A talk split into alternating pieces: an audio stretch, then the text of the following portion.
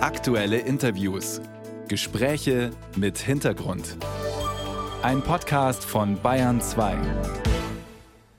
Wer seit dem Freitag in Bayern unterwegs sein muss, ist doch ein bisschen strapaziert. Ja, die Wettervorhersage hat ihrem Namen mal alle Ehre gemacht und über 40 Zentimeter Neuschnee prognostiziert. Und siehe da, so kam es. Ich meine, es war jetzt eigentlich im Stundentakt, dass erst eine Fahrt angesagt war und dann ein paar Minuten davor oder eine Stunde davor wieder gecancelt. Ja, wir werden jetzt auf den nächsten Zug warten und ich glaube bis Münster und so früh wie möglich da sein, dass wir vielleicht einen Platz kriegen. Ansonsten heißt es ja weiter warten. Wir stehen hier ziemlich hilflos und wissen jetzt nicht weiter. Wir sind auch müde und werden wahrscheinlich heute irgendwann spät nach Hause. Also eigentlich wissen wir gar nichts.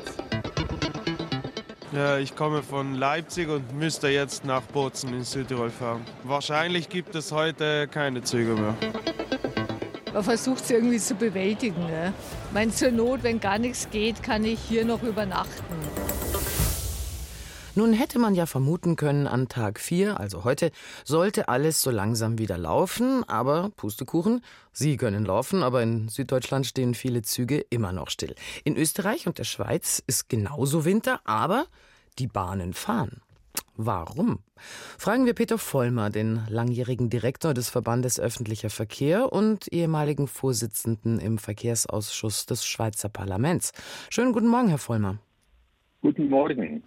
Also bei uns in Süddeutschland hat der Wintereinbruch den Bahnverkehr nachhaltig lahmgelegt, in der Schweiz nicht. Wie kommt es? Ja, das ist gibt fast eine einfache Erklärung. Man macht in der Schweiz einfach mehr Vorsorge, weil hm. das ist ja nicht neu. Diese, diese, ein Winter kann immer hart sein und es kann viel Schnee gehen.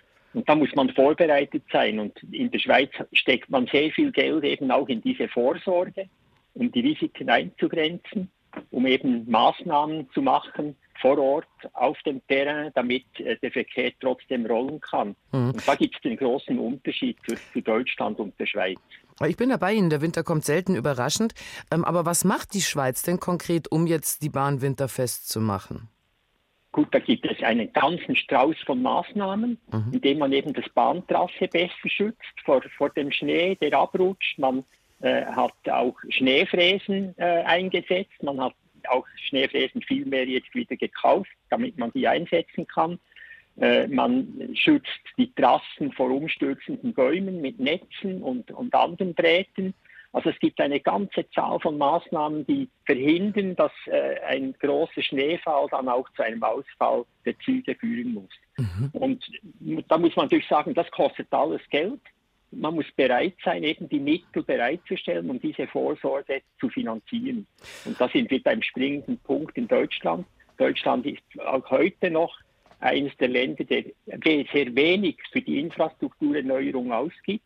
Äh, die Allianz pro Schiene hat das ja vor kurzem wieder berechnet. Äh, pro Kopf der Bevölkerung werden in Deutschland 53 Euro ausgegeben für die Bahninfrastruktur. In der Schweiz sind es 308 Euro. Das ist der Unterschied und den spürt man natürlich dann auch auf dem Terrain, wenn es mal schneit und wenn eben Natur, die Natur wieder einmal zuschlägt. Da bin ich bei Ihnen. Gut, zwischen 53 und 308 Euro ist natürlich ein ganz doller Unterschied. Ähm, das heißt, man hat in der Schweiz dann auch für diese Investitionen mehr Rückhalt in der Bevölkerung? Das ist ganz ein wichtiger Punkt. Also der Rückhalt ist nicht zuletzt auch deswegen groß, weil die Schweizer Bevölkerung kann über alle großen Bahnprojekte an der Urne abstimmen. Und das zwingt natürlich dann auch das Management, mehr Rücksicht zu nehmen auf die Bahnkunden, weil sonst werden sie abgeklatscht an der Urne und können dann ihre Sachen nicht machen.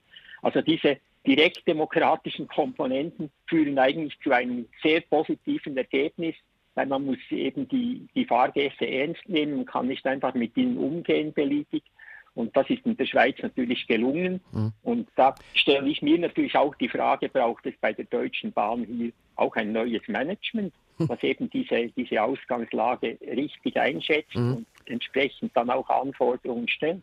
Mögen und können Sie einen kleinen Blick noch äh, zu den äh, österreichischen Kollegen wagen, also über die Grenze? Da fährt die Bahn auch besser. Sind es ähnliche Maßnahmen wie in der Schweiz? Es sind ganz ähnliche Maßnahmen.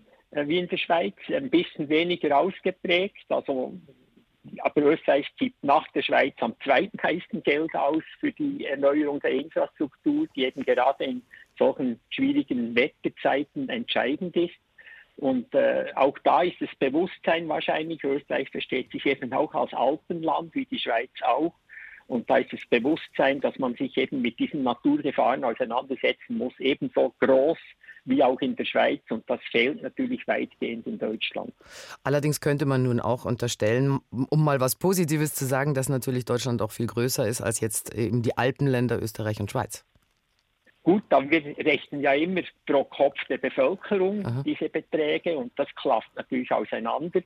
Äh, jetzt habe ich gerade gelesen, dass äh, in der letzten Saison äh, in Deutschland quasi äh, jeder zweite Fernverkehrszug verspätet war, mhm. obwohl man eine Verspätungsannahme in Deutschland von äh, 5,9 äh, Minuten nimmt. In der Schweiz sind es drei Minuten, dann gilt ein Zug als verspätet. Also man schummelt da ein bisschen mit der, mit der Statistik in Deutschland. Und äh, ich glaube, das, ja, da braucht es einfach jetzt mal einen, einen großen Druck und man sagt, wir müssen mehr Geld investieren, wenn wir die Bahn aufrechterhalten wollen. Und das ist, das ist äh, bis jetzt noch nicht geschehen.